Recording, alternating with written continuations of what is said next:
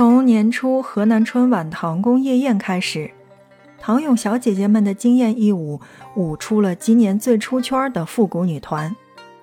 到《清明奇妙游》里的书生跳舞，然后是《洛神》《飞天》《金刚》，再到中秋篇当中高僧跳舞、武僧跳舞，还有白鹤起舞，连毛笔字都舞了起来。河南卫视真的是一次又一次的惊艳到了大家，意境之美，格局之大，视野之开阔，都让人肃然起敬。可见。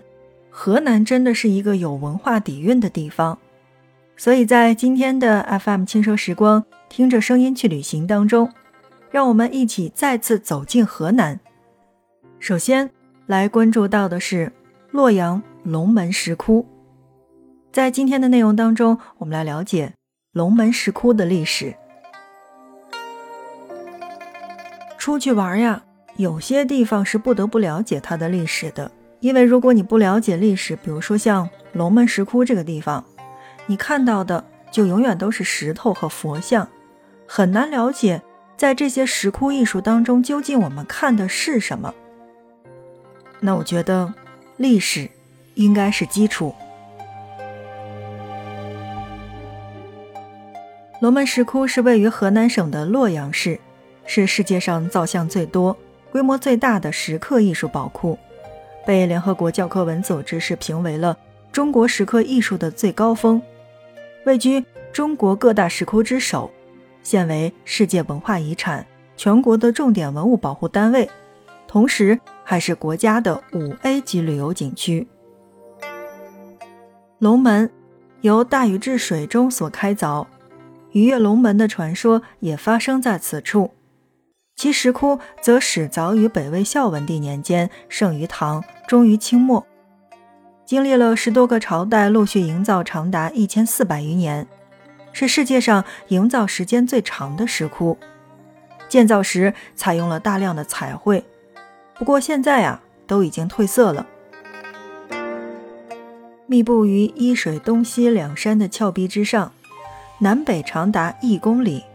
现存洞窟和像龛两千三百四十五个，造像十一万余尊，与莫高窟、云冈石窟并称中国的三大石窟。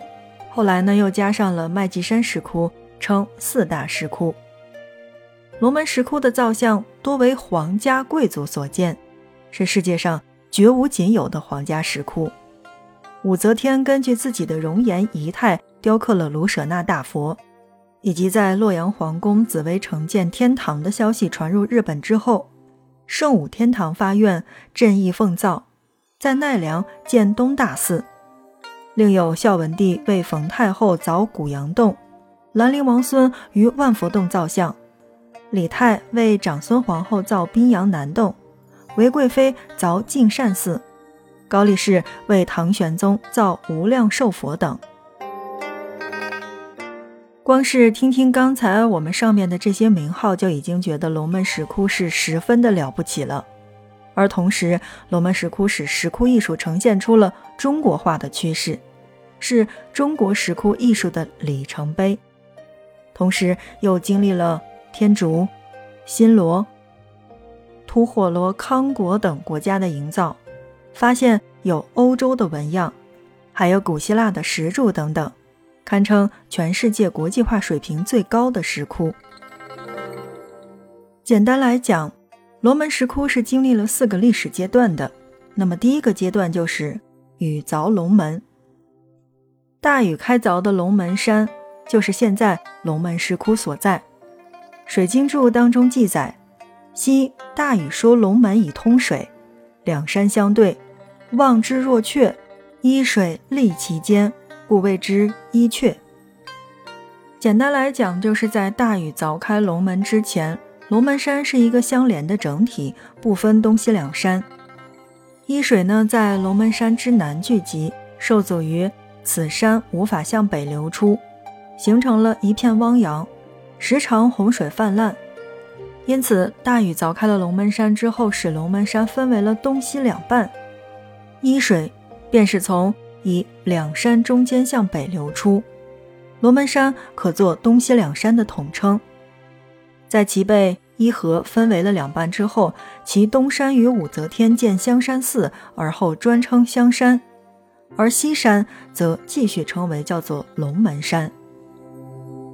那么大禹治水的这个故事，相信大家都知道，我们就不多讲了。我们来关注龙门石窟的第二个历史时期，叫做鱼跃龙门，也就是鲤鱼跳龙门。鲤鱼跳龙门的故事，其实就是发生在龙门石窟的。李白赠崔氏玉当中是这样说：“黄河三尺里，本在孟津居。点鹅不成龙，归来半繁鱼。”经常读古诗文的朋友们一定都知道，诗中的孟津就是指的现在的洛阳的下辖县，北临黄河。相传呀。大禹辟伊阙以后，水流湍急，游溪于孟津。黄河中的鲤鱼顺着洛水和伊水逆袭而上。当游到伊阙的龙门时，波浪滔天，纷纷跳跃，想着要翻过去。跳过者为龙，跳不过者额头上便多出了一道黑疤。所以呢，我们才在刚才李白的诗句当中听到：“黄河三尺里，本在孟津居。”点鹅不成龙，归来半繁鱼。好的，正在收听到的是 FM 轻奢时光，听着声音去旅行。在今天的节目内容当中呢，我们来一起了解到的是龙门石窟。去到石窟，如果你不了解历史的话，那么你看的一堆都是佛像，一堆都是石头。所以，如果要是想去龙门石窟去观赏的话，那么我觉得必先要了解它的历史。所以在今天的听着声音去旅行当中，我们来了解到的就是龙门石窟的历史。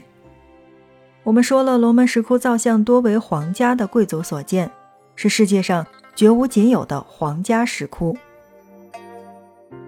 了解了大禹凿龙门之后，那么我们又了解了鲤鱼跳龙门的故事。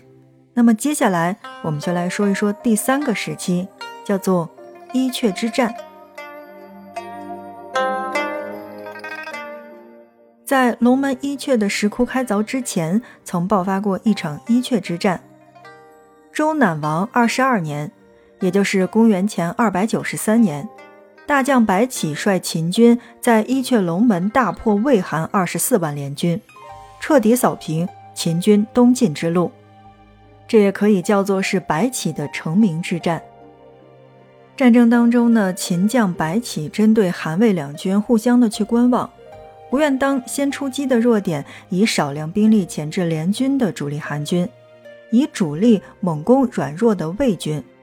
魏军无备，仓促应战，迅即惨败。韩军震慑，且臆测暴露，遭秦军夹击，溃败而逃。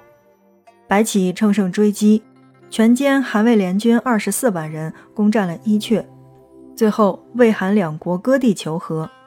战后，韩国精锐损失殆尽，秦国则以不可抗御之势向中原扩展。所以呢，这就是我们在节目当中来跟大家说到的龙门石窟经历的第三个阶段，叫做伊阙之战。那么，我们来说说第四个阶段，叫做开凿石窟。过去认为。龙门地区的石窟的营造自北魏至宋，实不其然。龙门地区的石窟其实是始凿于北魏，盛于唐，最后终于清末的，经历了北魏、东魏、西魏、北齐、隋、唐、五代、宋、明、清等十多个朝代陆续营造，长达了一千四百余年，是世界上营造时间最长的石窟。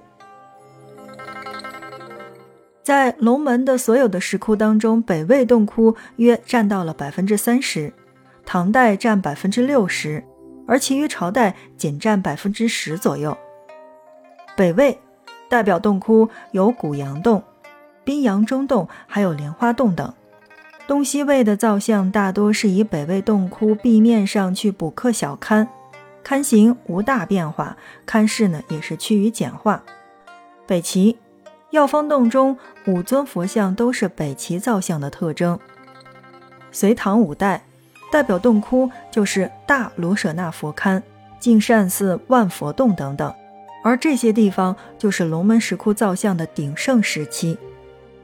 宋代分布有十字卷碑，还有龙门铭碑。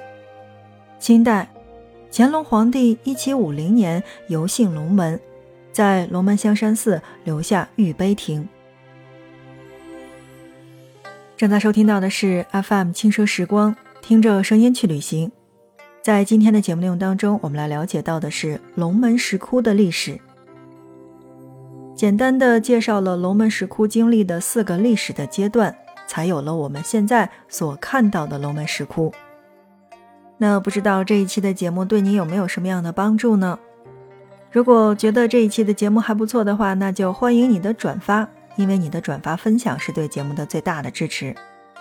没有关注的小伙伴可以来点点关注，点点订阅。